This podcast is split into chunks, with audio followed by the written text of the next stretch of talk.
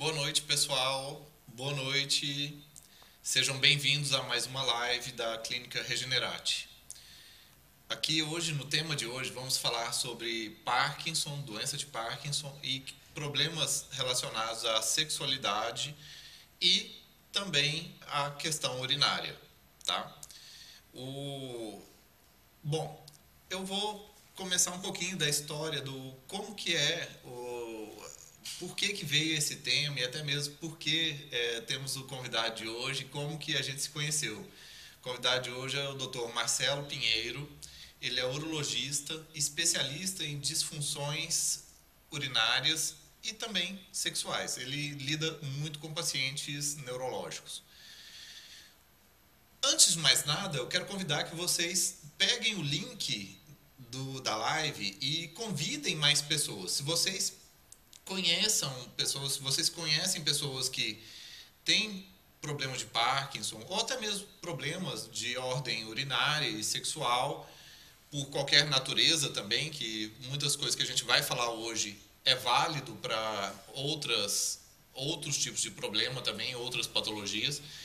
Convide essas pessoas, envie no grupo de WhatsApp, chame mais pessoas, porque a live ela é boa sendo o compartilhada, tendo a interação. E, e bem, pessoal, o áudio tá bom? Se tiver, não me diga aí como é que tá o retorno do áudio nos comentários.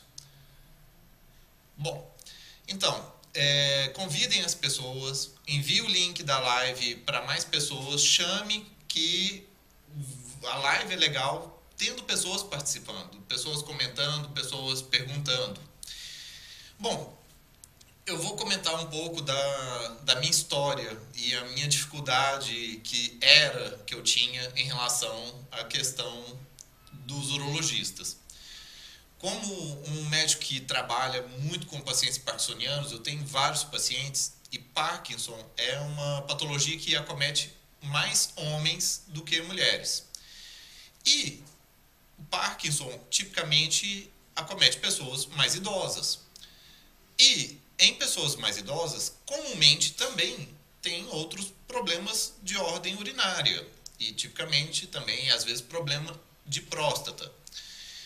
E aí eu vivia tendo um problema muito grande que é um dos problemas do Parkinson é fazer que o paciente queira ir ao banheiro várias vezes por dia e de noite também, é, chama noctúria. Quando a pessoa quer ir ao banheiro várias vezes durante a noite, o nome disso é noctúria. E eu sabendo que o Parkinson causa isso, eu tinha muito problema com quando os pacientes acabavam indo em urologistas que não são experientes com os pacientes neurológicos e isso fazia que eles dessem medicamentos que são os alfa-bloqueadores. E os alfa-bloqueadores fazia que abria muitos vasos e facilmente os pacientes acabavam tendo hipotensão ortostática ou hipofluxo cerebral ortostático, ou seja, quando eles ficavam de pé, eles ficavam com tontura e o sangue passava pouco na cabeça ou caía a pressão do corpo inteiro mesmo. E era uma queda de braço. Eu vivia tentando falar com os urologistas, mandava carta, eu pedia, tentava explicar. Eles, ah, tô nem aí, o uro sou eu. Era tipo assim. E o paciente ficava perdido, sem saber em quem que ele ouvia, porque o urologista mandava tomar o remédio para a próstata, eu falava, não necessariamente é a próstata, ou tem outros remédios para a próstata, esse te faz mal, e ficava aquela queda de braço. Até que um belo dia, eu mandei uma cartinha para o urologista de um paciente, e aí o paciente retornou com uma cartinha escrita à mão, frente e verso. Vocês não têm noção como isso é raro de se ver um urologista gastar o tempo dele para escrever uma cartinha frente e verso, explicando as coisas todas do paciente, concordando com o raciocínio, que realmente não era bom é, dar o, o alfa-bloqueador, que piorava, tal, tal, tal, tal, tal, tal.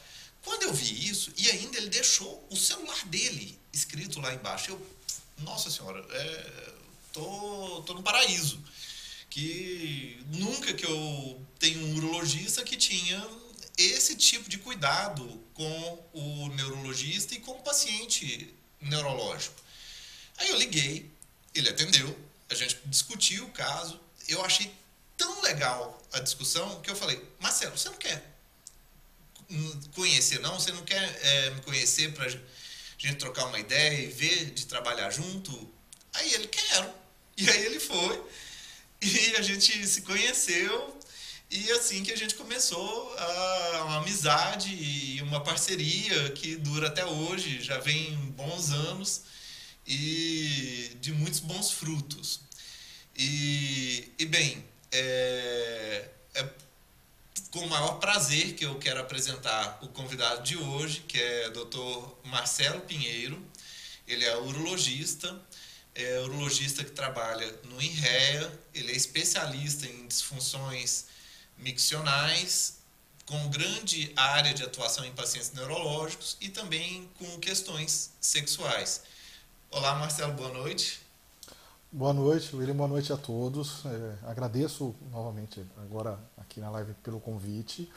É, o William realmente eu acho que é, é, um grande parceiro. A gente se tornou amigo, além da, da, do ambiente profissional, da questão da questão de trabalho, né, da interação entre neuro e uro, é, é, realmente uma pessoa que eu respeito muito como médico, como pessoa. E, e essa visão né, de integrar é, de integrar uh, o tratamento com diversas especialidades, cada um na sua área, e a gente escutando o que cada um, cada especialidade tem a dizer, eu acho que isso é uma característica que a gente tem em comum e que eu acho que é muito, muito benéfica para todo mundo, para a gente, para trabalhar, para o paciente em primeiro lugar. Né? O, o, eu costumo dizer que o, o urologista urologista que trabalha com disfunção miccional, que a gente diz é, que é disfunção miccional neurogênica, né, que são alterações da, da, da do trato urinário, da urina, é, relacionadas a doenças neurológicas, né, sejam doenças como Parkinson, como AVC, como lesão medular, como esclerose múltipla, como diversas outras doenças, isso pode ter reflexo no, no funcionamento da bexiga, do esfíncter e trazer, é, além de problemas orgânicos, problemas de saúde, perda de urina, infecção, pode trazer um, um, um, um impacto psicológico para o paciente muito grande. Né? E, e, é importante para o urologista, para o urologista que trabalha com esse tipo de doença, é, pensar em, em, de forma muito profissional, que a gente chama, pensar em equipe. Né? Eu não posso simplesmente me preocupar com a minha parte e atrapalhar a parte do urologista, do cardiologista, do clínico, da fisioterapeuta, enfim, de, de todo mundo. E particularmente na doença de Parkinson, que é uma doença que exige um tratamento que muitas vezes é multimodal, mas é, é, é multiprofissional, isso é extremamente importante. Né? É, então, eu acho que é isso. Então, só para fazer uma breve introdução sobre o tema, para entender do porquê que eu trouxe esse tema para uma live? Porque ele é extremamente relevante. O paciente parkinsoniano, ele comumente tem problemas urinários. E vários outros pacientes neurológicos também têm. E por que, que é importante? Ah, pode pôr, às vezes, um fraldão que fica sequinho, tá bom. Não tá. Pessoa que tem problemas de continência urinária tem maior risco de ter infecções urinárias. Pessoa que fica fragmentando o sono dela por conta de ir várias vezes ao banheiro à noite, a doença de Parkinson progride mais rápido, porque ela simplesmente tem menor tempo de sono profundo. E o sono profundo é extremamente importante para a saúde do cérebro.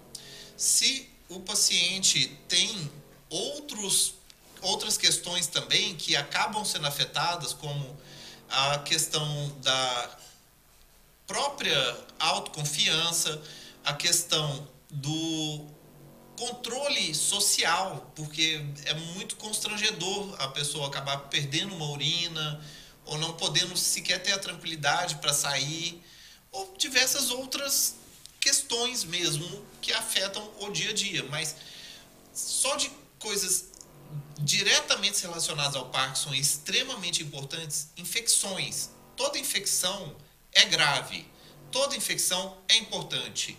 Infecções urinárias, se você não trata delas bem tratada e tratar a causa delas, elas não vão embora. A pessoa começa a ter uma, depois é uma atrás da outra.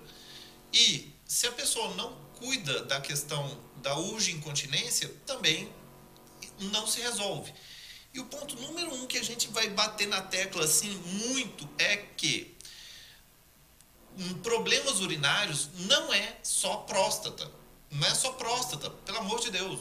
Todo mundo começa a achar que levantar de noite é prostatismo. Ficar fazendo é, um monte de xixi à noite é prostatismo. Ir no banheiro várias vezes é prostatismo. Não é, tem diversas causas. Pode ser a bexiga que está contraindo muito, pode ser a falta de contração da bexiga que transborda e sai, pode ter obstrução lá embaixo, pode ser músculo contraindo fortemente, pode ter diversas outras causas que não são, que não é a próstata. E bom, outro aspecto extremamente importante da vida do paciente parkinsoniano, não só do paciente parkinsoniano, de qualquer pessoa, é a sexualidade. E a sexualidade faz parte da vida a sexualidade é vida. E não abordar esse tema no paciente parkinsoniano é, hum, a meu ver, um, um crime contra o paciente. O paciente já está tendo que lidar, lidar e lutar contra tantos problemas do dia a dia, já com dores, limitações físicas, movimentos, é, depressão, ansiedade e não ter mais uma coisa que faz parte da vida, que é simples assim de importante, de boa, pelo simples fato que faz parte. Muitos médicos não abordam o tema. Às vezes o paciente não toca no tema com o neurologista porque acha que isso não é da área dele, sendo que é sim, é da área do neuro, é da área do urologista, é especialmente em conjunto outros profissionais também para abordar. E esses são alguns dos temas que a gente vai falar sobre isso hoje. A gente já está tendo algum, algumas perguntas que eu já vou compartilhar elas aqui e eu vou direcionando elas aqui pra, com o Marcelo para a gente ir respondendo elas. Olha, é, tem a Beth Munhoz que perguntou: tenho uma possível neuropatia periférica motora na perna direita. Às vezes não consigo segurar o xixi. Tenho 61 anos, sou de ba... deve ser Barueri, São Paulo. Bom, não dá para a gente falar do seu caso, mas até mesmo no Parkinson, o Parkinson também pode ter perda sensorial. E a perda sensorial, sim, também é uma causa relacionada à disfunção do controle urinário. O Marcelo vai falar mais sobre isso.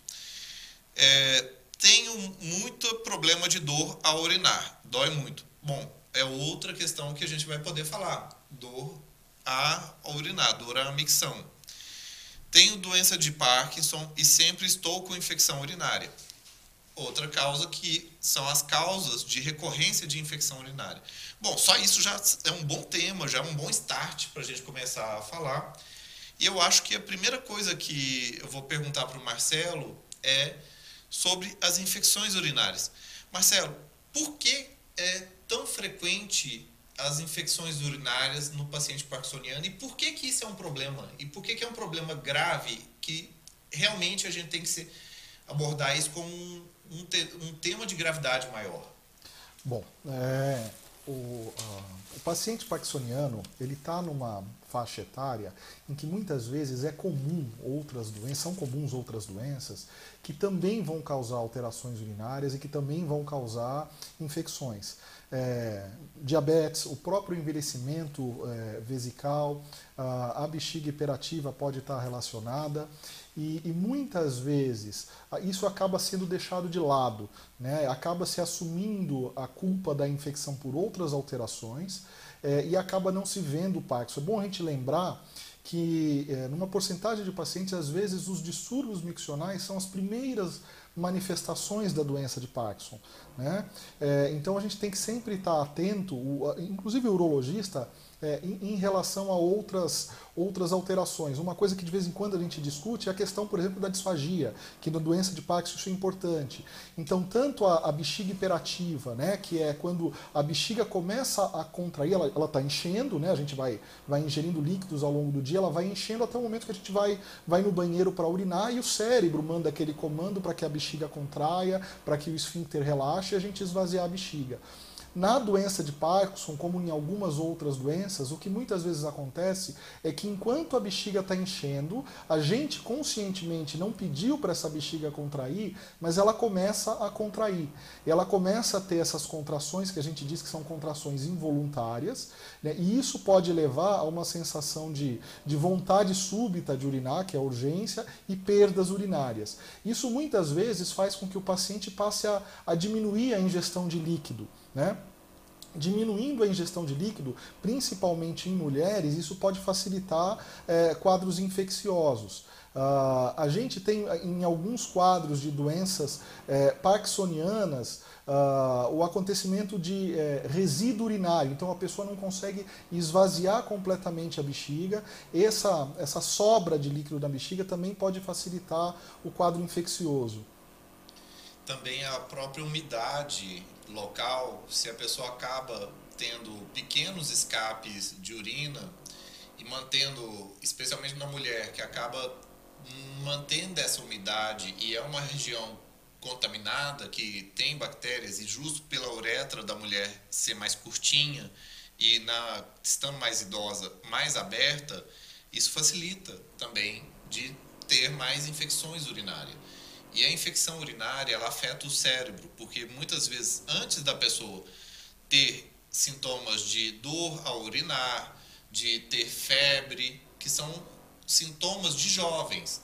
Às vezes a cabecinha fica pior, às vezes os sintomas parkinsonianos ficam pior. Às vezes o primeiro sintoma de uma infecção urinária não é um sintoma da bexiga, dos rins ou de algo da pelve é, e sim, às vezes até mesmo neurológico. Por quê? As infecções urinárias, as bactérias, elas acabam liberando toxinas que caem no sangue. Essas toxinas, ela acaba chegando no cérebro e isso acaba gerando dano neurológico. E cada infecção que gera um dano neurológico dá uma aceleradinha no processo de, da doença de Parkinson. E por isso é tão grave assim. E, bem, o que, que é o mais importante que o Marcelo diz é que necessita de ter o diagnóstico correto da causa da infecção urinária. Não é que a pessoa está idosa, que ela vai ter infecção urinária recorrente e pronto. Existem causas. E se a gente descobre exatamente qual é o mecanismo que está levando a pessoa a perpetuar com uma infecção urinária, aí sim é possível que a gente trate a causa e pare de ficar tendo infecções. E isso é mega importante, tá? Bom, além de todos esses elementos que o Marcelo falou é, e que acaba fazendo o diagnóstico melhor, Marcelo, como que a gente faz os diagnósticos das causas da, dos diversos distúrbios miccionais. Como que a gente acaba descobrindo qual que é a causa da infecção urinária no paciente parkinsoniano ou neurológico? Bom, é, isso envolve a gente é, investigar é, tanto do ponto de vista da história do paciente, então diversos sintomas para a gente são bastante importantes. É, a bexiga tem tanto uma fase em que ela está acumulando líquido, acumulando urina, e tem uma fase que ela vai esvaziar tudo isso. E alguns sintomas vão me dizer se a gente tem alterações tanto dessa fase de acumulação, como por exemplo a, a, a bexiga hiperativa, essa questão da urgência de ir muitas vezes no banheiro e às vezes de forma súbita, a incontinência, é, levantar muito à noite para urinar, às vezes dificuldade para esvaziar a bexiga, isso são sintomas que vão levar a gente já num primeiro momento a imaginar determinadas alterações, lógico, pensando naquelas doenças que o paciente já tem como, como diagnóstico. Né? A gente vai é, é, se valer também de exames, exames laboratoriais, exames de ultrassom. É, muitas vezes a gente pode necessitar de exames um pouquinho mais complexos, como exames que vão avaliar é, o funcionamento da bexiga. Explica. Que é o estudo urodinâmico.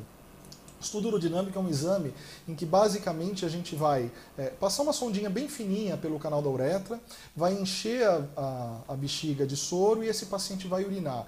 E isso vai, o computador vai mostrar diversas curvas para a gente, que a gente vai entender um pouquinho mais a dinâmica do que está acontecendo. Agora, muitas vezes, o paciente parkinsoniano ele não precisa chegar nesse ponto. A gente, só com uma conversa um pouco mais detalhada, com uma conversa um pouquinho mais atenta, a gente consegue entender o que está acontecendo é, e com os exames básicos para a gente descartar outras alterações, descartar infecção, por exemplo, é, a gente consegue já iniciar um, um tratamento e que muitas vezes é efetivo.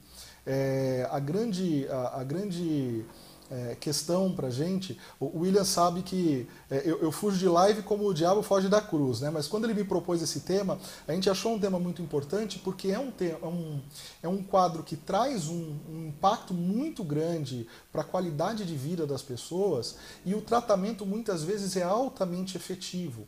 Só que muitas pessoas passam a associar isso como normal, como natural. Né? Perder urina, ter infecção de urina quando está ficando mais idoso, passa a ser. A, a, pessoa passa a imaginar que isso é um quadro é, é, que é normal da idade, né? E que, é, como o próprio William falou, pode trazer muito impacto do ponto de vista de saúde e de piora da doença neurológica.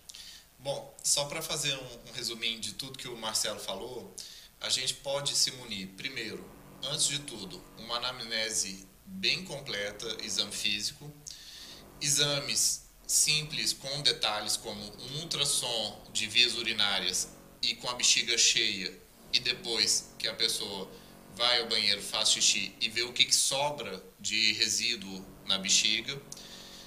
Exames como a, o, a fluxometria, que vê como que é o fluxo da urina, a pessoa vai fazer xixi e aí vê a força do jato, até onde que vai, quanto que vai, isso tudo.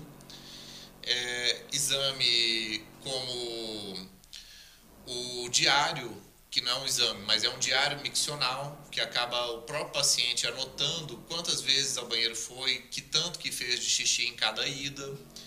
E o exame que ele acabou fazendo, falou que também é um estudo urodinâmico, que é um pouco mais detalhado e que é muito importante. E até mesmo, às vezes, exames, não necessariamente propriamente da bexiga, mas como, por exemplo, eletroneuromiografia, que pode ajudar a detectar uma neuropatia sensitiva, que a neuropatia, com perda da sensibilidade, a pessoa também perde sensibilidade da bexiga. E perdendo sensibilidade da bexiga, a pessoa não tem uma boa coordenação entre a percepção da bexiga cheia e o a força, o contato, o comando para esvaziar ela, tá? Isso tudo faz parte do armamentário para a investigação e pode ir sofisticando mais o, a investigação à medida que vai encontrando esse ou aquele problema, desde fazer um exame endoscópico para ver lá dentro da bexiga, exame é, da é, uretrocistografia retrógrada, etc. Ou seja, a grande ponto é que tem um armamentário de investigação muito maior do que somente o ultrassom de próstata. E que é possível chegar um diagnóstico de qual é a causa exata muito mais preciso do que simplesmente é infecção por infecção ou próstata e pronto, tá? E bom, é, indo para esse tema é, da neuropatia, que até foi alguém que tocou no assunto, como, Marcelo, que uma neuropatia periférica vai afetar o, a questão urinária? Bom, ela pode afetar basicamente de duas formas principais.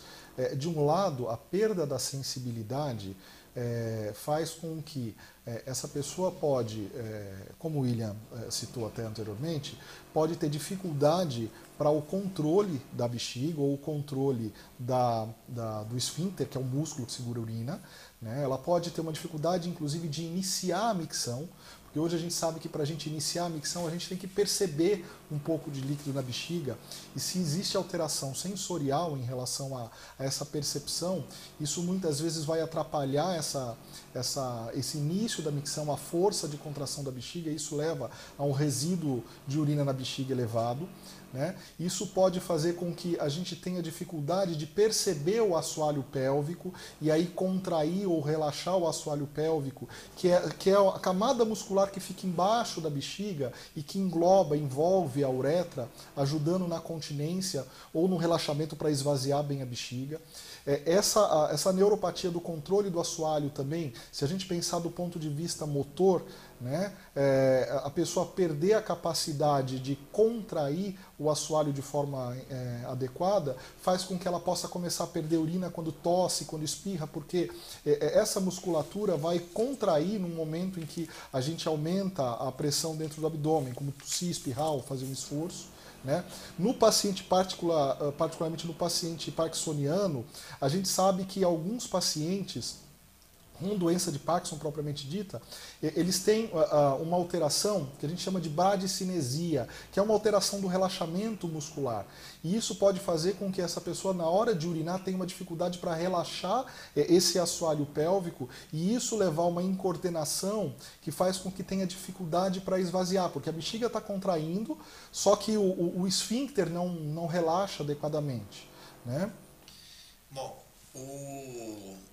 isso tudo porque a pessoa está perdendo a sensibilidade. A sensibilidade é chamada de propriocepção, que é a percepção de si próprio. Desde perceber a perna, o pé, a mão, como também perceber a bexiga e outras estruturas do próprio corpo.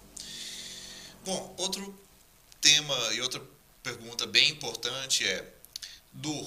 Eu tenho muito problema de dor ao urinar, dói muito. Isso acomete os pacientes por diversas causas. Antes de eu passar para o Marcelo para ele falar sobre diversas causas de dor e dor a urinar, eu quero, gente, que vocês enviem perguntas para a live, porque o legal da live é interagir, é vocês comentarem, perguntarem. Eu estou recebendo várias aqui, mas quanto mais melhor. E também convidem mais pessoas para a live pegue o link da, da live, mande para mais pessoas, pessoas dos grupos de Parkinson, pessoas que tenham problemas urinários e sexuais e convide elas para vir aqui porque está sendo um momento muito legal, muito especial de interação entre todos nós. Então, Marcelo, tente falar mais sobre isso, sobre dor ao urinar, especialmente no paciente parkinsoniano, quais são as possíveis causas e pouco mais sobre o tema. Tá. Então, a dor, a primeira coisa que a gente vai descartar é um quadro infeccioso. Né? Então, é, infecção urinária pode levar a dor e a gente tem que descartar esse tipo de. de, de essa, essa, doença logo de cara, porque é, muitas vezes, se for isso, a gente tratando a infecção vai melhorar da dor. Né? Descartando um quadro infeccioso, a gente tem muitas causas, mas principalmente relacionadas a, a doenças neurológicas, particularmente ao Parkinson, a gente pode pensar nas próprias neuropatias periféricas levando a um quadro de dor. Isso é, é, é, é relativamente comum no Parkinson. Né? O Parkinson pode ter um quadro álgico, pode ter um quadro de dor e dor na região pélvica né, que o paciente vai sentir muitas vezes essa dor, que pode estar relacionada ao enchimento da bexiga, pode ser uma dor constante, ou ela pode se intensificar durante a, a, a fase em que o paciente vai urinar. Né? É, essa dor pode estar relacionada, e algumas vezes também, por essa, essa hipertonia que eu falei do esfíncter, ali do assoalho pélvico, e na hora que a, a urina passa sob pressão, isso pode levar a, a dor também, é um cômodo importante, e, e a gente também tem formas formas de, de tratar. É. Bom, eu, só para eu falar um pouco mais disso da, da dor, que eu também sou especialista em dor, é, e só para fazer um paralelo para entender, porque senão hum, parece que está meio desconectado do restante do corpo, e não é. O paciente parkinsoniano comumente tem dor. E por quê? O músculo ele fica mais rígido, ele fica mais contraído. Quanto mais contração do músculo, maior a propensão dele ter dor. Bom, isso é um ponto. E é qualquer músculo do corpo. A gente tem músculo no corpo inteiro. E a gente tem os músculos do assoalho pélvico. O que, é o assoalho pélvico? Bom, vamos imaginar a região entre o ânus e os testículos. É a terra de ninguém. Na terra de ninguém, lá tem os, os músculos que estão lá. Se a pessoa pensar assim, vou contrair, hum, a pessoa contrai, ela sente aquele músculo apertando. E é um músculo, é um músculo igual o músculo do braço, da barriga e tal. E esse músculo, para a uretra sair de dentro da pelve, que está de dentro do corpo, e para fora, para sair de dentro e a uretra ir para fora, ela tem que passar por essa parede muscular. É uma parede. Imagina, tem uma parede e tem um buraquinho nessa parede que passa a uretra. Se essa parede aperta muito, fica fechado. Fica difícil da urina sair porque a uretra está sendo apertada. Isso por si só já gera um problema mecânico que a bexiga está querendo esvaziar e a própria parede está fechando. E outro, que é a própria musculatura, se tiver contraído muito, o próprio músculo também dói. E isso são causas de dor. E isso tem como treinar de relaxar essa musculatura, de fazer a liberação miofascial da musculatura do assoalho pélvico, de ganhar consciência dela para saber quando ela está contraída e quando ela está relaxada. Eu mesmo eu já tive um paciente que eu morri de dó dele. Ele veio em mim e queixando que tinha dor para urinar e que o jato saía muito fraco. E ele nunca teve próstata grande e mesmo assim eles operaram uma vez a próstata dele, fizeram raspagem, não melhorou, operaram outra vez, tirando toda a próstata do paciente e ainda não melhorou. E até mesmo piorou, porque acabou estenosando, fibrosando o canal da uretra e ficando pior. E o que melhorou o paciente foi trabalhar a musculatura da pelve, ajudando ele a relaxar ela e deixar a musculatura relaxada. E só isso. E bem, isso é uma coisa que é uma finesse, é um, é um diagnóstico e um tratamento que se não for pessoas que são entrosadas, assim, o neurologista, o médico que trabalha com dor, o urologista, a enfermeira de reabilitação pélvica ou a físio pélvica, é, o negócio não, não surge, não, isso não acontece. E a pessoa continua sempre tendo dor, tendo essa bexiga de esforço, que a bexiga literalmente está fazendo uma força muito grande para tentar é, tirar a urina para fora e a coisa se perpetua. E isso que é o legal dessa interação, desse entendimento. E mesmo que, às vezes, se você não está com uma equipe assim, você pode falar com o seu neuro, com o seu uro, sobre esse tema. E você pensar, opa, não, aqui, ó, pode ser isso. Nem que seja para tentar levantar a bola disso, porque muitas vezes esse, esses detalhes são deixados de lado. É, só, só para complementar, é, eu gosto de dar o exemplo do assoalho pélvico. É, uh, a gente tem a bacia da gente, é, é, realmente uma bacia. Né? A parte da frente da bacia é a parede abdominal, a, a, os ossos da bacia, né? a parte lateral, vai até lá na coluna, a parte de cima da bacia aberta, onde estão né, a cavidade abdominal, as vísceras, e o fundo da bacia é uma camada muscular. Esse é o assoalho pélvico. Por ali passa a uretra, por ali passa a vagina na mulher e passa o canal do, do é, o canal do ânus, né? O reto chega ali e passa o canal do ânus. É, e é, como o William falou, né, a gente tendo distúrbios de dor relacionada à musculatura do assoalho pélvico, isso pode levar tanto a dor como alterações de relaxamento. E aqui chamar a atenção para duas questões que eu acho que são muito importantes. A primeira questão é em relação à fisioterapia. Né? A gente tem que tomar um pouquinho de cuidado só com essa questão da, da reabilitação de assoalho pélvico, porque eventualmente a gente acaba vendo que a pessoa que vai trabalhar isso não está habituada a trabalhar com paciente neurológico e acaba trabalhando muito o reforço da musculatura. Né? Às vezes pode trabalhar um pouco a dor e trabalha o reforço da musculatura. Se esse paciente ou se essa paciente já tem uma dificuldade para relaxar a musculatura e esvaziar a bexiga, isso vai piorar. Né? Então a gente tem que ter esse pouquinho, esse cuidado de, de ser um profissional que, que esteja habituado com isso. Né? A outra questão é que muitas vezes esse quadro de dor ele também está relacionado com um quadro de obstipação. A mesma dificuldade de relaxar e passar a urina pode levar a, a, a, um quadro de dificuldade de esvaziamento do, do reto, um quadro de, de obstipação intestinal. E a gente tratando a obstipação, muitas vezes melhora a dor. A dor também está relacionada não só pela questão da musculatura, mas até por reflexo é, é, dos nervos, que, os nervinhos que sobem para a coluna, eles, os nervinhos que inervam essa parte, né? Que suprem essa parte do final do intestino, eles entram pela, pela medula ali no mesmo lugar que entram os nervinhos que inervam a bexiga e, o, e a parte do esfíncter ali próximo. Então, muitas vezes existe um, é, é, um quadro de que um piora o, o, outro e a gente tratando um às vezes acaba melhorando o outro. Então às vezes a dor também está relacionada com a parte intestinal é, e a gente melhorando esse quadro, isso melhora a dor do ponto de vista urinário. Gente, a live tá muito legal, tá bombando, tá chegando pergunta aqui toda hora e perguntas muito legais. E live boa é assim, tá? Convidem mais gente, manda o link, pode compartilhar, que o momento é agora. É, tem uma, um questionamento que é muito legal e a gente já vai poder falar dele.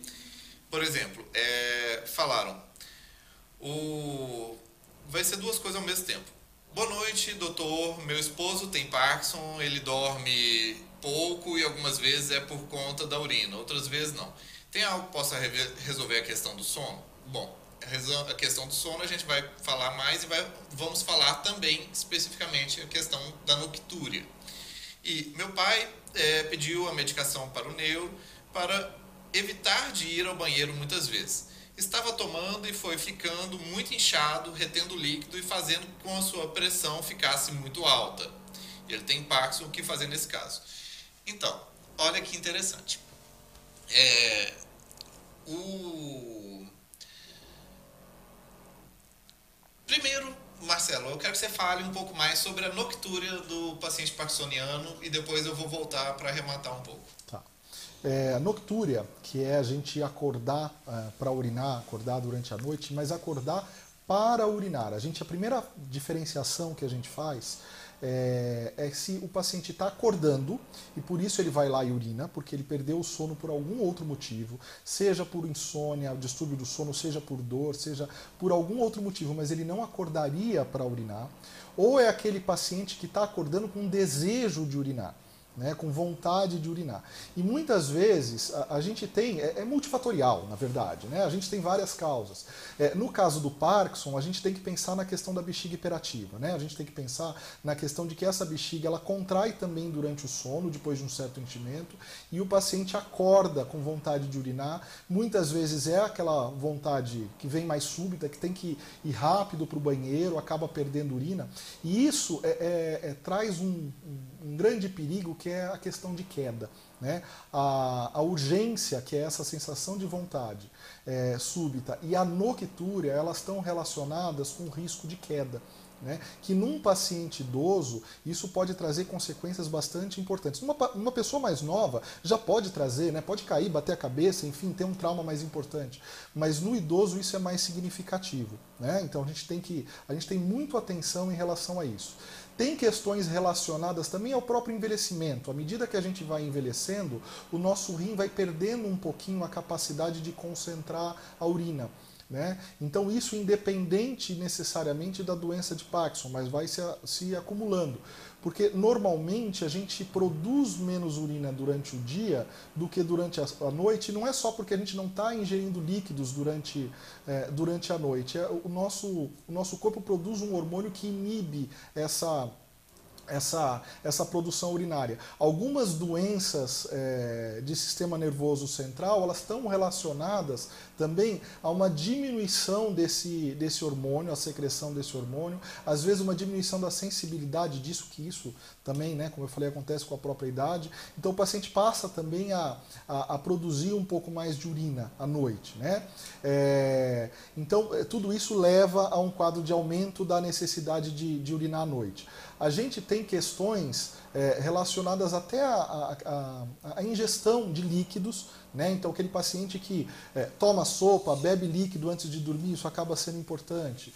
É, é questão de, de sódio da dieta. Né? Agora, no parkinsonismo em específico, isso está muito relacionado à, à, à bexiga hiperativa e, e, a alguns distúrbios de sono. A gente tratando isso, muitas vezes o paciente é, é, vai parar de acordar à noite, ou ele vai acordar é, é menos vezes, ou vai acordar muito mais próximo é, da manhã, o que vai ter menos impacto na qualidade de sono dele. Né? É, e, e, a gente melhora bastante a qualidade de vida desse paciente e diminui o risco para ele também. Bom, então, para dar uma resumida, assim, para grande, grande, grande maioria dos pacientes parkinsonianos que tem noctúria, que é ficar levantando de noite para querer fazer xixi, resume-se a duas coisas. Primeiro, baixa estimulação dopaminérgica durante a noite. Eu não sei por que tem uma cultura dos neurologistas de não pôr medicamento dopaminérgico à noite. Eles acham que precisa de dopamina só durante o dia, quando o paciente está acordado. Mas não. Dopamina à noite melhora a qualidade do sono, melhora a, as dores, os movimentos, o, o, melhora o sono como um todo e até mesmo a questão da bexiga. A bexiga fica menos hiperativa, ela fica menos nervosa, ela fica muito melhor durante a noite. A noite do paciente parkinsoniano fica muito melhor. A doença de Parkinson, ela não tira trégua. Ela não é que chegou de noite e a doença de Parkinson fica menos ativa. A doença de Parkinson ela é contínua no cérebro. E se não põe medicamento dopaminérgico durante a noite, a doença de Parkinson vai ficar mais ativa. E ela ficando mais ativa, vem tudo junto. Vem mais contratura muscular, vem mais rigidez e vem mais noquitúria, tá? E a segunda outra causa, que é também muito comum com a idade, é a apneia do sono.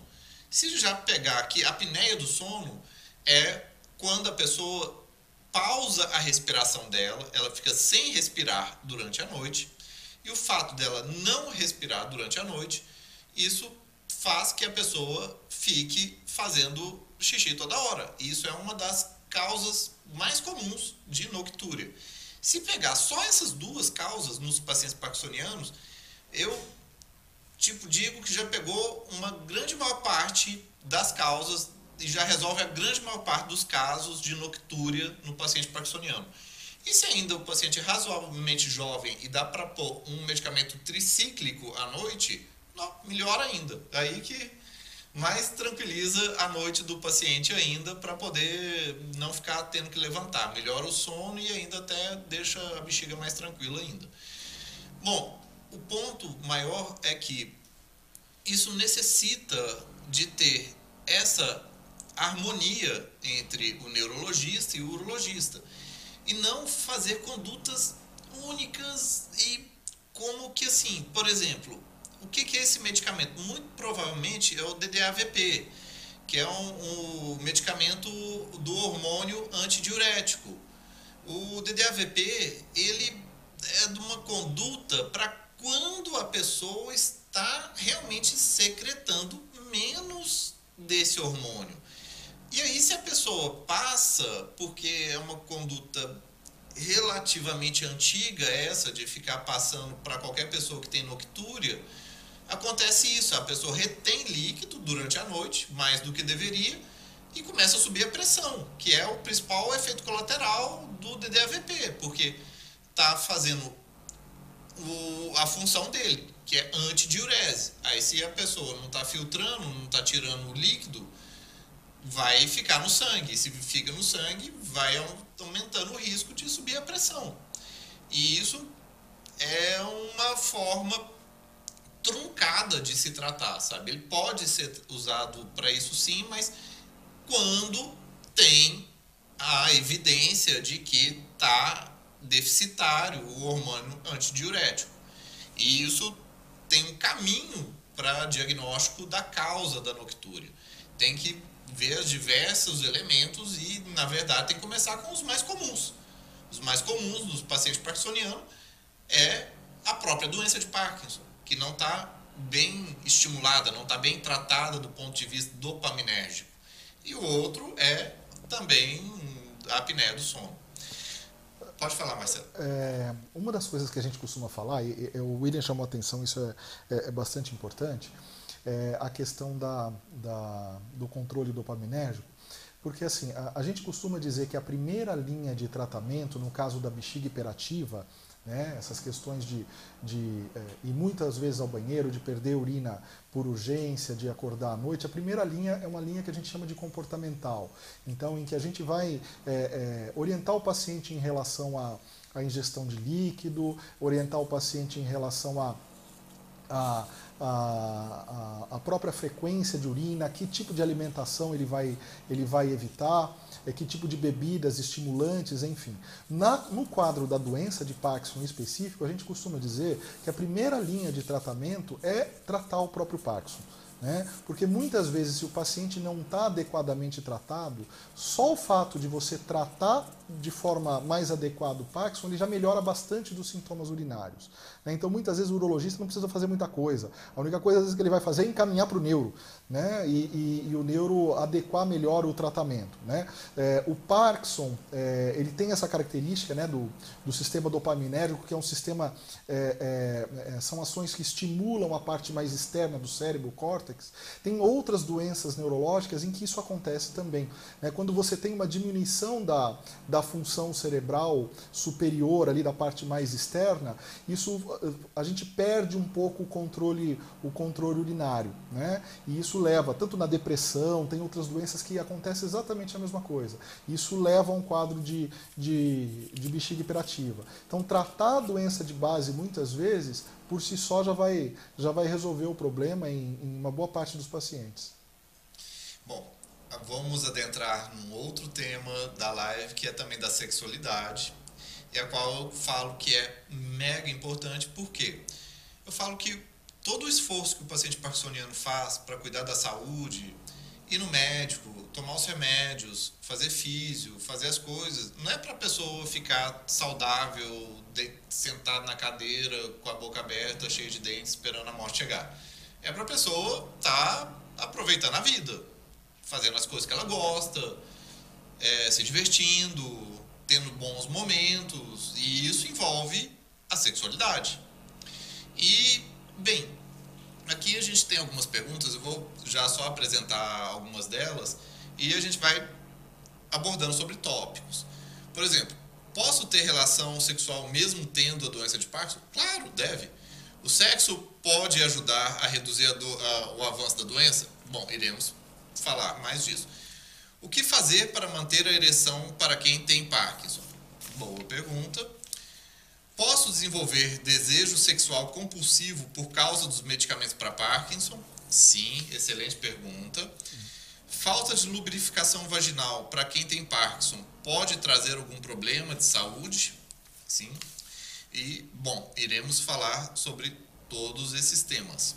Primeiro, Marcelo, eu queria que você também falasse um, um pouco da sua visão é, sobre a questão da sexualidade e nos pacientes neurológicos e no, especialmente no paciente parkinsoniano, que é o do tema da live de hoje. Como que isso chega a você? Se isso chega a você, se uh, o tema é abordado ou não? Como que é que chegam as queixas a você?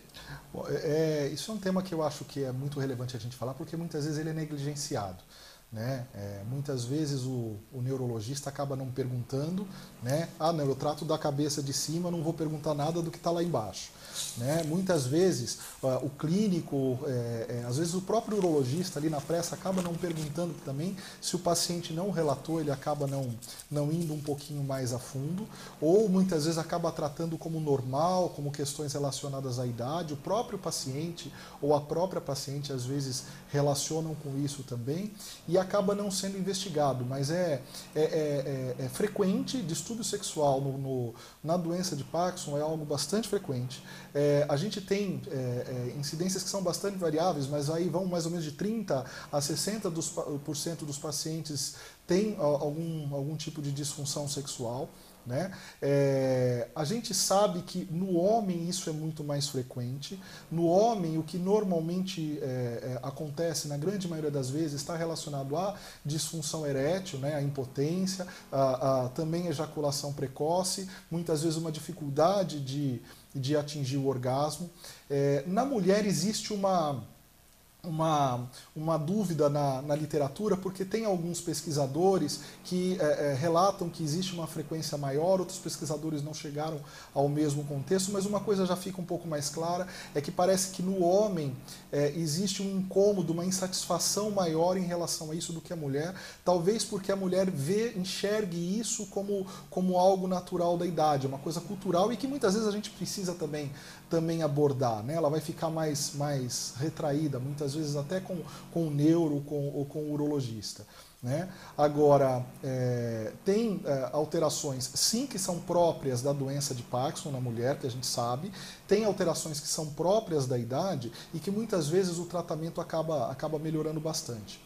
É, é, a gente, é, tentando não me alongar muito em, em, cada, em cada questão, mas a gente sabe que tem algumas alterações que são bastante é, é típicas e que a gente tem que procurar. Né? Então, a, essas questões da potência e da, e, da, e da ejaculação precoce, muitas vezes a ejaculação precoce ela é uma ejaculação secundária. Né? Há um quadro de impotência ou um quadro motora, a própria dificuldade motora. Né? Às vezes o paciente não tem mais fôlego para ficar tanto tempo né, por conta da dificuldade motora, por conta da dificuldade de orgasmo, e acaba é, é, vindo a, a, a impotência secundária a isso, ele não consegue manter durante tanto tempo. Uma outra alteração que é, que é relevante que o William citou, que é a questão da, da, da do impulso sexual aumentado. Né? Isso está relacionado sim com, com, drogas, essas drogas que são dopaminérgicas, elas podem é, levar a isso. A gente sabe que uma pequena porcentagem dos pacientes podem ter é, esse quadro independente do uso do, da, da medicação. Né? E o tratamento também é extremamente importante, porque é, é, são, são alterações, no caso essa alteração, ela pode trazer consequências devastadoras para a família. Né? É, esse paciente que está com quadro de hipersexualidade, ele pode, ele se expõe mais a, a quadros de doenças sexualmente transmissíveis, se expõe mais a quadros, é, até do ponto de vista legal, que isso acaba sendo importante, principalmente quando vem com um quadro já um pouco mais avançado em relação à parte cognitiva. Né? Então isso é extremamente importante, tanto o urologista, o neurologista e a própria família estar tá atento a isso, né? É, é porque a gente consegue tratar de forma adequada e prevenir tudo isso. Né? Bom, como que o Parkinson afeta a sexualidade? Um dos primeiros pontos é com a própria, a própria sintomatologia do Parkinson. Quando o paciente está em off e que o paciente parkinsoniano ele sabe muito bem, o on é quando ele está com o medicamento e os movimentos estão fluidos, a pessoa não está rígida, não está tremendo, ela fica tranquila. E o off vem rigidez, vem contratura e vem ansiedade. O paciente parkinsoniano, de maneira geral, ele é mais ansioso. E a ansiedade por si só, ela afeta a sexualidade, desde ejaculação precoce, desde diversas outras características, até mesmo na questão erétil. O Parkinson também pode desenvolver desautonomias. Desautonomias é a perda do controle autonômico, que o sistema autonômico é aquele que controla coisas que a gente não controla voluntariamente como a frequência cardíaca, a pressão. Tipo, eu não posso pensar assim, nossa, suba a pressão. Aí a pressão. A gente não controla essas coisas. Quem controla isso é o sistema nervoso autônomo, por isso que é autônomo. E quando tem uma disfunção no sistema nervoso autônomo, é uma desautonomia. E dentre as desautonomias está também a disfunção erétil, que pode ser pela desautonomia como pode ser por simplesmente um off do Parkinson ou também por uma ansiedade que esteja muito grande também. E nesse ponto que vale a pena entender como que é o meandro de cada caso, de cada paciente. Bom, nesse ponto é, já tem algumas dicas. Por quê? O paciente parkinsoniano, ele normalmente ele é melhor pela manhã. Quando ele dorme, quando ele dorme bem, que se o médico teve a dó dele de fazer ele ter um bom controle da doença durante a noite, normalmente ele acorda mais descansado e toma os prolopinhos dele lá da manhã e normalmente de manhã ele costuma ficar no melhor estado dele. E costuma ser às vezes o melhor horário para a prática sexual. Porque no final do dia, no final da tarde de noite, muitas vezes o paciente já não está tão bem, ele já está mais fadigado, ele já está mais rígido, ele já não está na, no melhor horário para a prática sexual. Lógico que isso é individualizado, mas o ponto principal disso é tentar identificar o horário no qual a pessoa se sente melhor. Quando ela está melhor, é aquele momento para partir para ação. Especialmente se aproveitar uma ereção matinal, opa, aí que já vai mesmo. E também ficar atento à questão da movimentação. O companheiro ou a companheira tem que entender que não necessariamente ele vai ter ou ela vai ter aquele ritmo para a prática sexual, que tem que ter um ritmo, tem que ter uma cadência de movimentos, tem que ter uma sequência que não necessariamente ele vai conseguir ou ela vai conseguir. Então, é, eu costumo recomendar, às vezes, posições que o paciente possa ficar, às vezes, mais passivo, ou então que ele não vá se cansar tanto, ou fazer tanto esforço físico de maneira tal que ele literalmente vai ficar cansado, e cansado antes da hora. Então, ter um combinado entre os parceiros para que tenha alguma forma de posição que seja mais propícia para o ato sexual, permitindo os movimentos e não cansar tanto e que seja possível uma cadência, uma sequência de movimentos que seja boa e sem maiores complicações, que não tenha complicações pela rigidez, não tenha complicações pela, pelo tremor ou de outras maneiras, tá?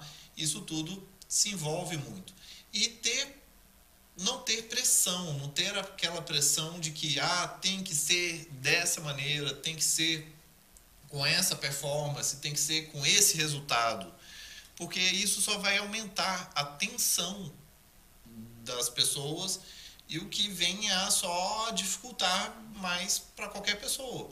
Como pessoas que nem têm Parkinson facilmente desenvolvem esses tipos de problema em relação ao ato, quanto mais um paciente parkinsoniano que tem motivos biológicos para ter problemas se ele começar a ficar é, com a cabeça cheia de minhoquinha em relação ao ato sexual, aí que vai ser mais difícil mesmo, tá?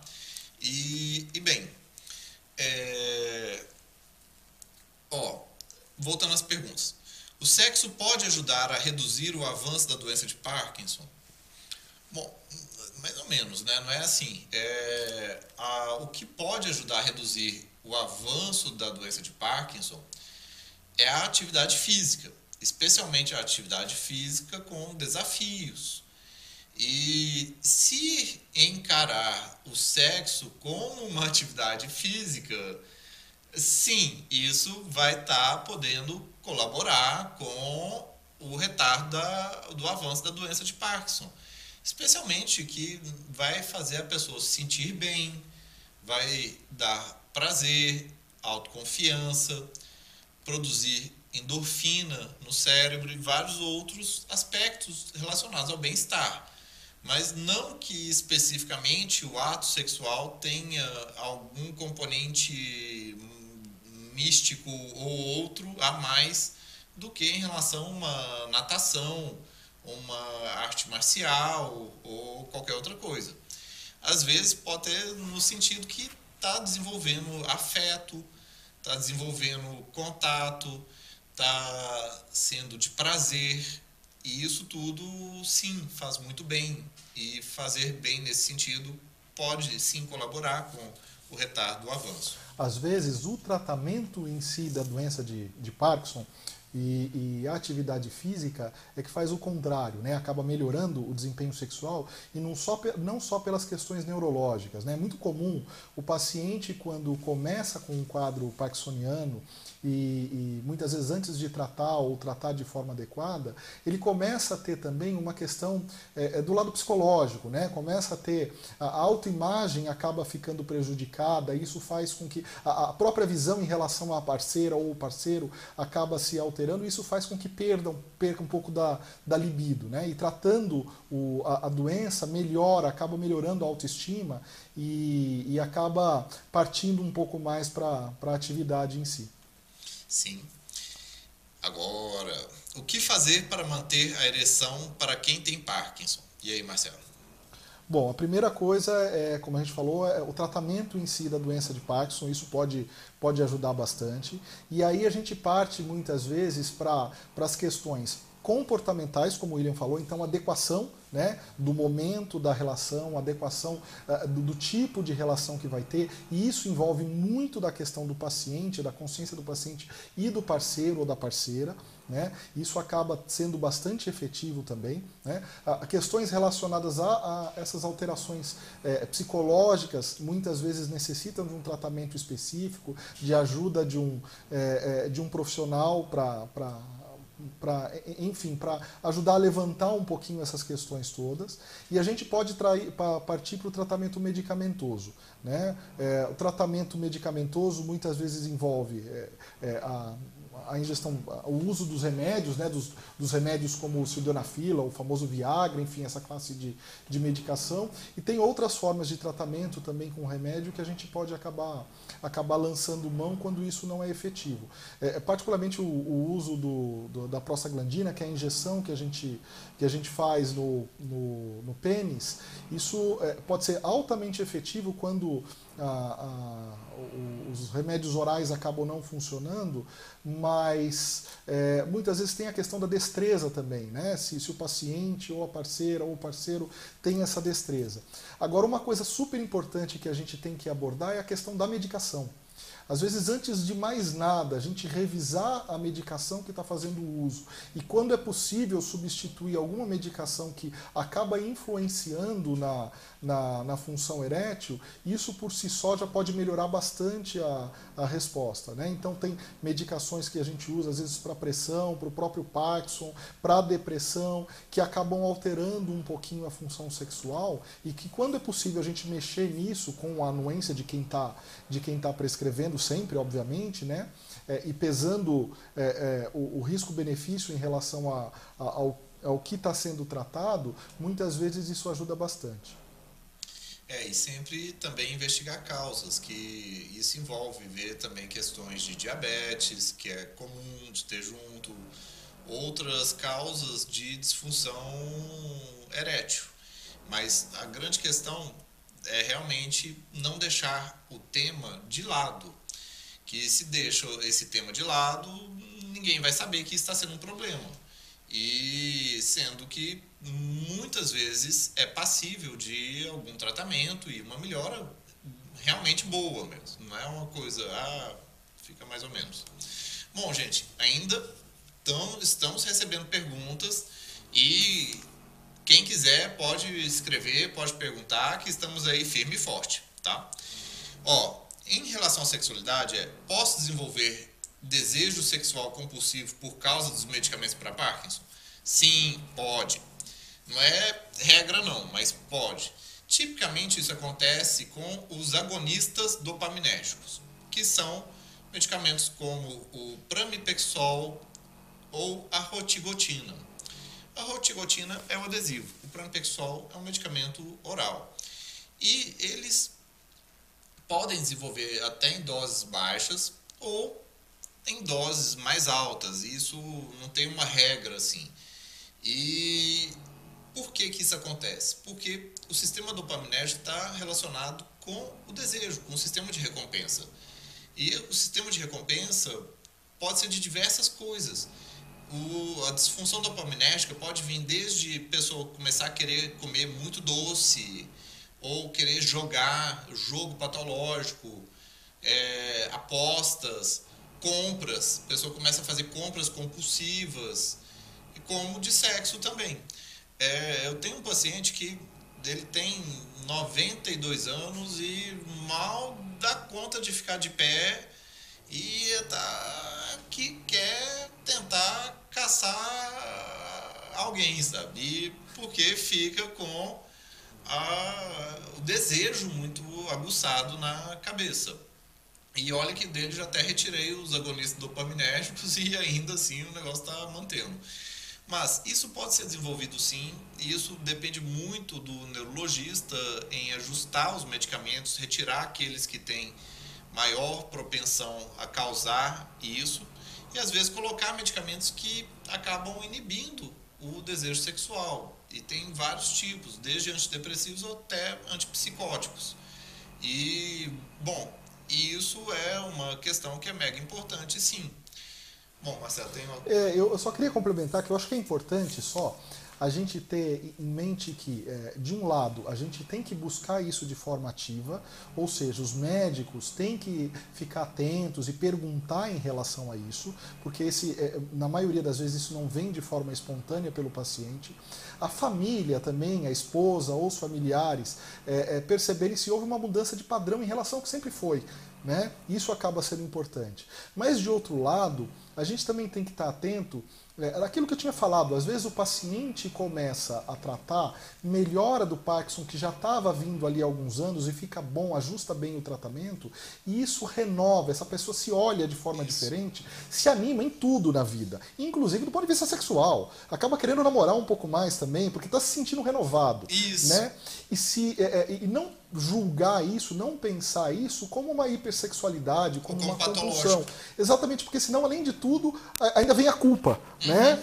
Então, é, a gente tem que também tentar diferenciar isso para não, é, para não é, é, julgar esse tipo de, de, de, de, reação, de comportamento. Né? Uhum. Tanto que é, nessa questão, às vezes, não é incomum a, a parceira, e aí isso é mais frequente no homem, porque essa questão da potência, da sexualidade, tem muito a ver com a identidade masculina. Né? É, é, foi construído isso ao longo de anos e anos.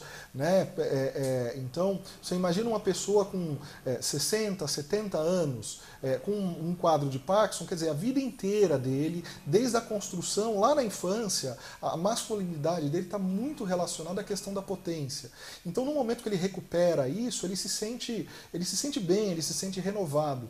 E às vezes, e, exatamente, e às vezes isso gera um incômodo na parceira.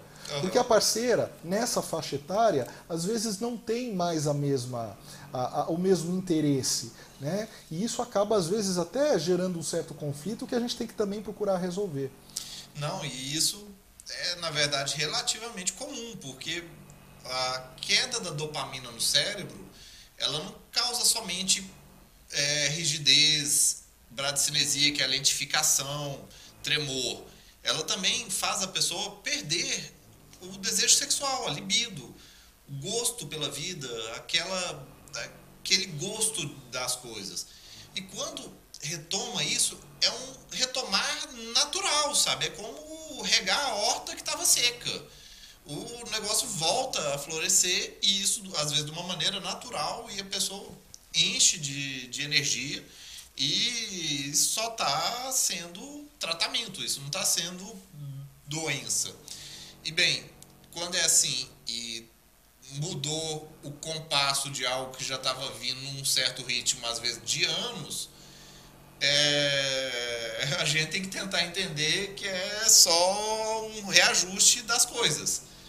E, e bem, às vezes é ter que realmente também tentar ver o lado da parceira, ver como que faz. E que tem a ver com a próxima pergunta. É, só, só uma outra coisa, só para terminar, em relação à parte hormonal. Né, que eu acho que é bastante relevante a gente falar, porque nessa população a gente começa também a ter uma incidência maior de, de disfunção hormonal. Né? É, a mulher acaba entrando na menopausa e muitas vezes isso é, é, é, perde esse fator, esse fator protetivo, né? E o homem, uma porcentagem de homens vão evoluir com, com alteração da testosterona. No caso específico do Parkinson, é, a gente sabe que a, a, essa estimulação né, do sistema dopaminérgico, isso tem a ver com, é, com alterações da prolactina, que é um hormônio que muitas vezes inibe um pouco o desejo sexual, é, inibe, é, pode inibir é, a secreção de. alterar o funcionamento, a secreção da testosterona. Né?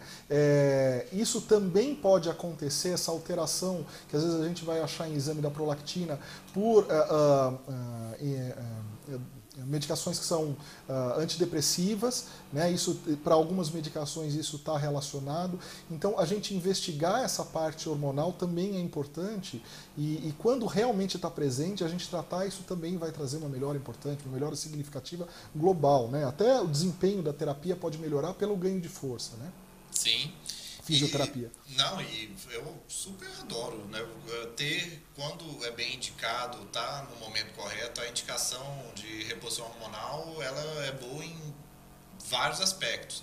E para a mulher ainda mais, tem trabalhos que se ela é feita assim que a mulher entra na menopausa, tem até efeito protetivo neurológico. Bom, em relação à mulher, é, a falta de lubrificação vaginal para quem tem Parkinson, pode trazer algum problema de saúde? Bom, vai, Marcelo. É, então, a, a, falta de lubrificação, ela está associada tanto com a questão da, da idade, né, a, a menopausa, está relacionada com a doença de Parkinson. Então, quem tem doença de Parkinson tem um aumento da, da frequência de falta de lubrificação vaginal. É, e isso pode estar tá relacionado com medicações né? desde medicações que eventualmente a gente precise usar é, para bexiga, para doença de Parkinson não é a primeira linha, mas eventualmente a gente precisa, precisa usar. Então tem alguns remédios que podem levar também a alterações da, da lubrificação. Essa falta de lubrificação, ela pode estar relacionada também com uma, com uma diminuição da satisfação e do desejo sexual. Né? É, é, existe um, um, mecanismo de retroalimentação é, na mulher da questão da excitação em que, à medida em que eh, eh, ela percebe a própria lubrificação, isso aumenta a, a excitação. Não vou entrar nessa, nessa questão aqui que é um pouquinho mais complexo, mas em relação ao ciclo é, de, de, o ciclo sexual feminino, de excitação e, e, orgasmo feminino, isso acaba sendo significativo, né? E pode também estar relacionado, inclusive, a trauma, né? A machucar a própria parede e dor durante o ato. E se tiver dor, vai acabar diminuindo a a, a, o desejo, o próprio interesse sexual. Né? Então é, é, extremamente importante que quando existe essa falta de, de lubrificação, é, a lubrificação adequada, a gente lança a mão de lubrificantes artificiais, isso ajuda bastante. Né? Alteração de medicamento, quando isso também é, é possível. Estrogênio né? vaginal. Então, uh, o estrogênio vaginal, quando é, é, quando é bem indicado, isso pode ajudar bastante também. Né? É, então, acho que, que é, é, algo que a gente, tratando, melhora muito a qualidade da relação da mulher. O estrogênio vaginal pode, às vezes, melhorar até mesmo na questão da infecção urinária Sim. na mulher, porque o epitélio da vagina e da uretra, ele rejuvenesce. Que uma coisa é a uretra fechadinha, jovem, com tendo estrogênio. Outra coisa é ele ficando toda abertinha a uretra porque tá mais fina a parede por falta do estrogênio. Se lambuza tudo de estrogênio, volta tudo a ficar mais jovem e até mesmo na questão de infecção urinária pode ajudar assim. Isso é muito legal. E bom, tem uma coisa aqui que perguntaram que foi bem legal.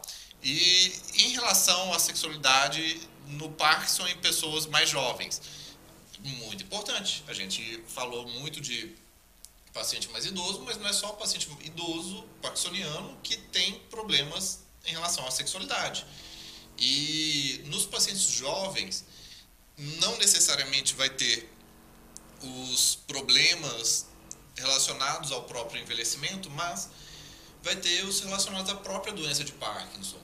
Desde estresse contínuo, às vezes dor, às vezes o off, a ansiedade propriamente, às vezes até mesmo também desautonomia e diversos problemas que são relacionados ao paciente jovem e qualquer jovem que tenha, por exemplo, muita ansiedade. Que pessoas com muita ansiedade também têm problemas relacionados à sexualidade, ou depressão, ou quando a pessoa está em off. E bem, o que, que você acha, Marcelo? O que, que você tem a dizer em relação às sexo, é, questões sexuais dos pacientes parkinsonianos mais jovens? É, a, a abordagem, o tratamento acaba sendo semelhante, é, eles são menos frequentes. Né? Quanto mais jovem o paciente, mais a maquinaria ainda está bem preservada e a incidência acaba sendo um pouquinho melhor, ela vai aumentando é, com a idade. Agora, o impacto psicológico disso acaba sendo bastante grande, muitas vezes maior do que até o, o paciente mais, mais velho. E o paciente mais jovem, em geral, ele procura mais a gente por conta, por conta disso. Né? mas também com tratamento efetivo. A gente também consegue, é, com, essa, com essa abordagem das diversas causas né, e, diversas formas de tratamento, é, trazer isso para uma, um, um, uma função que seja bastante satisfatória, que o paciente fique bem, bem tranquilo em relação a isso. É, e a sexualidade, ela, quando tem problema, não é fácil para ninguém.